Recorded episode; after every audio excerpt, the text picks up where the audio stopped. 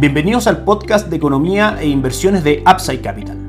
Revisaremos el rendimiento del mercado en Chile y el mundo y las principales noticias económicas y financieras que marcan la jornada.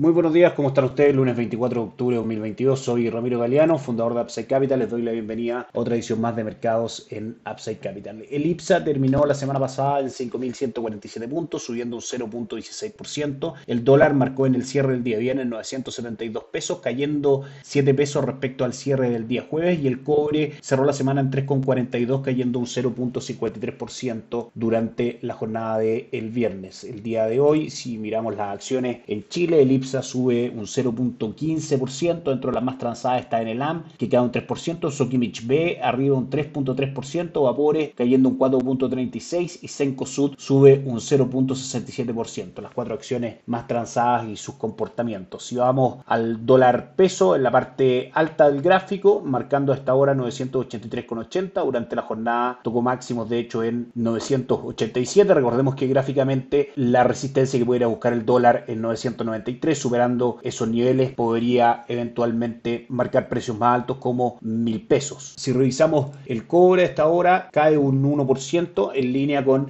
el upside de aproximadamente 13-14 pesos que muestra respecto al día viernes el dólar en Chile y el dólar index, el dólar alrededor del mundo, marquen nuestras pantallas prácticamente sin variación, cayendo un 0.03%, de manera que hoy día el dólar responde a la caída que tuvo el cobre en esta jornada, que por supuesto vamos a dar los motivos de ello. En Upside Capital somos asesores independientes de inversión para personas y empresas que invierten en el mercado financiero tanto local como global. No administramos capital con instrumentos propios ni recibimos el dinero de los clientes, hacemos asesoría objetiva y sin sesgo. Buscamos la mejor alternativa de inversión para cada uno de ellos y los ayudamos llevando sus inversiones a algunas de las administradoras de fondos asociadas con Upside Capital, como la Reinvial y Dow Principal, entre otros. Luego mantenemos una constante comunicación con nuestros clientes, realizando supervisión y seguimiento a su estrategia de inversión y a sus operaciones a través de nuestro equipo de atención a inversionistas. Bienvenidos a una asesoría objetiva sin seco con una mirada global. Bienvenidos a Upside Capital. Suscríbete a nuestras redes sociales, el link en YouTube, Instagram y Spotify. Visítanos en www.upsidecap.cl, déjanos tus datos y te contactaremos para conversar. Recordemos que nuestra estrategia de inversión en renta fija se compone de renta fija local a través de distintos fondos, Itaú Dinámico, ahorro corto plazo, ahorro F, etcétera, un mix de fondos mutuos de Itaú y también un mix de fondos mutuos de Principal, como el deuda a mediano plazo, progresión desde a largo plazo, etcétera, son algunos de los cientos de instrumentos que tenemos disponibles para nuestros clientes, recordemos tanto en Chile como en el extranjero, para formular estrategias de inversión con arquitectura abierta, con una asesoría objetiva sin seco y con una mirada global y por supuesto acompañarlos luego de ya suscrita esta estrategia de inversión como asesores de inversión permanente.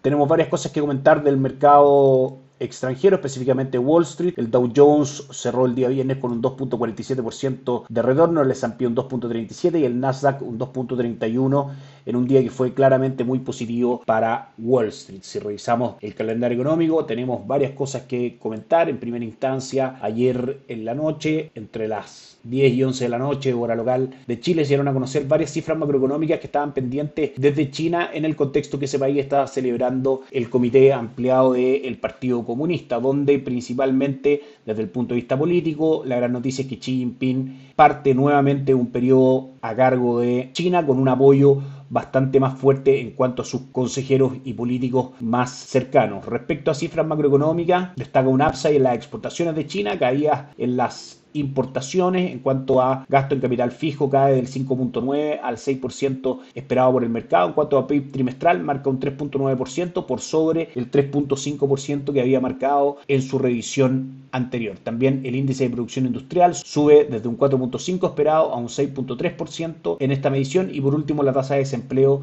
marca un 5.5% versus un 5.2% que el mercado esperaba. En general las cifras macroeconómicas de China son buenas pero muy lejos de rendimiento de años atrás, como por ejemplo el Producto Interno Bruto. Sabemos que la capacidad de crecimiento de China está muy por sobre el 3.9% que mostró. Dentro del calendario económico, hoy día también tuvimos PMI manufacturero y de servicios en distintas partes del mundo. En Francia y en Alemania marcan en general por debajo de los 50 puntos, eso significa zona de contracción de esas áreas de servicio y de manufactura. El PMI compuesto de la zona euro marca 47.1 puntos, por debajo de los 45.5 puntos, es decir, en zona de contracción y peor de lo que esperaba el mercado. PMI del Reino Unido, que como sabemos atraviesa una especie de crisis política en busca de un nuevo primer ministro, luego de la renuncia después de 44 días de Liz la primer ministro anterior. En general, los PMI en el Reino Unido son todos negativos, tanto compuesto como manufactura y de servicio. El compuesto es el que incluye, a su vez, en el estudio de manufactura y servicio. Los PMI son índices que responden los gerentes de compra de las principales empresas de esos sectores de esos países, donde responden una encuesta, como decíamos, cuyas conclusiones sirven para saber cómo ha estado la actividad en general de esa industria y también cómo proyectan el futuro de esos mercados. También tuvimos PMI en Estados Unidos que marcaron por debajo de lo esperado, especialmente el PMI compuesto que incluye el sector manufacturero y de servicios, 47.3 puntos versus los 49 esperados. Malas noticias son buenas noticias, recordemos en el contexto donde los mercados esperan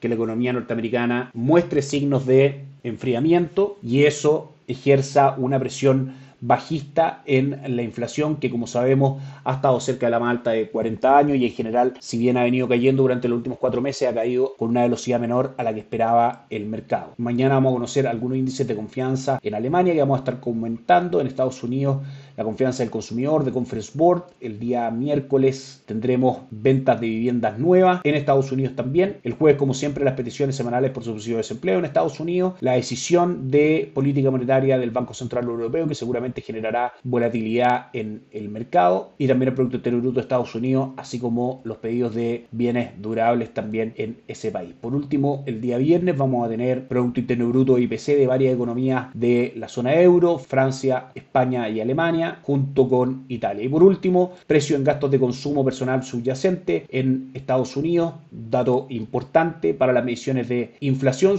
junto con otros también datos de índice de precios en Estados Unidos que claramente el mercado espera ansioso ver que en general hayan ido cayendo. También el día viernes conoceremos las ventas de viviendas pendientes en Estados Unidos. Como pueden ver, una semana marcada también por varias empresas que entregan resultados respecto a su ejercicio del tercer trimestre, junto con todas las cifras macroeconómicas que ya comentamos. Mañana, por ejemplo, tendremos después de mercado los resultados de Alphabet, la matriz de Google, de Visa y antes de que el mercado comience a funcionar los resultados de Coca-Cola. El día miércoles conoceremos los resultados de Microsoft y de Meta Platforms, esta última como sabemos la matriz de Facebook. Y el día jueves también conoceremos los resultados de Apple, de Amazon y Mastercard. Por último pasamos a revisar los mercados del día de hoy en Asia una caída muy fuerte que no se ha contagiado al resto de las plazas bursátiles, 6.36%, luego de conocer la continuidad de Xi Jinping como gobernante en China y las cifras macroeconómicas que ya revisamos. El Nikkei 225 de Japón subió un 0.31% y el índice de Shanghai cayó un 2%. En Europa las constituciones son bastante positivas, el DAX alemán sube un 1.58%, el Eurostock 600 un 1.4% y todas las plazas de Europa, a excepción de el Reino Unido, subiendo más de un 1.5%, el Reino Unido sube un 0.64%. Y Estados Unidos a esta hora marca avance en sus tres índices principales, el Nasdaq un 0.4% arriba, el S&P 500 un 0.97% y el Dow Jones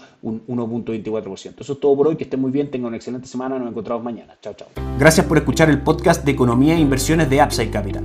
Te invitamos a visitar nuestro sitio web www.upsidecap.cl y contactarnos para brindarte una asesoría objetiva, sin sesgo y con una mirada global para tus inversiones.